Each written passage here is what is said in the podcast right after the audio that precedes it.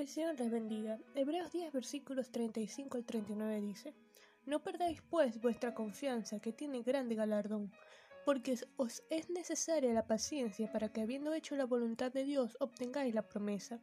Porque aún un poquito, y el que ha de venir vendrá y no tardará, mas el justo vivirá por fe, y si retrocediere, no agradará a mi alma. Pero nosotros no somos de los que retroceden para perdición, sino de los que tienen fe para preservación del alma.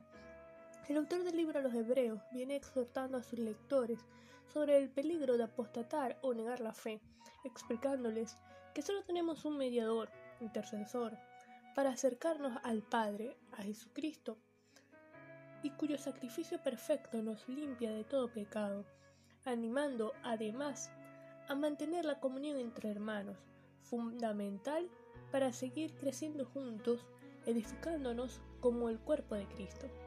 Y en los versículos 32 al 34 de este capítulo 10 les recuerda cómo en sus inicios como creyentes las bienaventuranzas de Jesús eh, revestían de particular significado, y es que ellos habían sufrido persecución, vituperios, tribulaciones, habían sufrido despojos, probablemente porque sus bienes habían sido confiscados por las autoridades.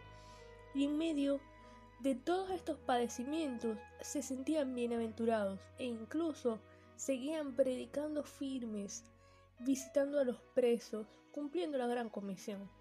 Pero su valentía y confianza ha empezado a decaer. Por esta razón les recuerda su fe y paciencia, animándolos a permanecer firmes, con paciencia, con la esperanza futura del cumplimiento del objeto de su fe. Porque Jesús, nuestro Redentor, viene otra vez. Le veremos en las nubes. mientras estemos aquí, vivimos por fe. El mismo que murió por nosotros resucitó. Y tenemos al Dios viviente y a su diestra el Salvador que también vive. Así que nosotros no somos de los que retrocedemos, sino que como en Romanos 8:31, si Dios es por nosotros, ¿quién contra nosotros? En medio de las tribulaciones, necesidades, no hagamos como los que no tienen esperanza, que ante el padecimiento o pruebas se quejan, reclaman, critican, hasta pelean con Dios.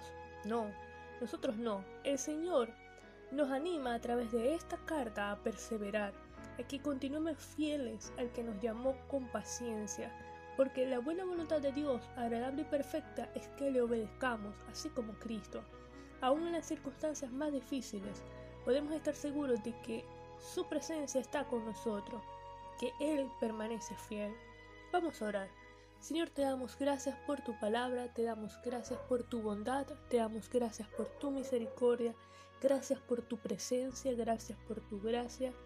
Ayúdanos a permanecer firmes, Señor, en ti, a siempre profesar tu evangelio, Señor, a ser testigos de tus palabras. En el nombre de Jesús. Amén.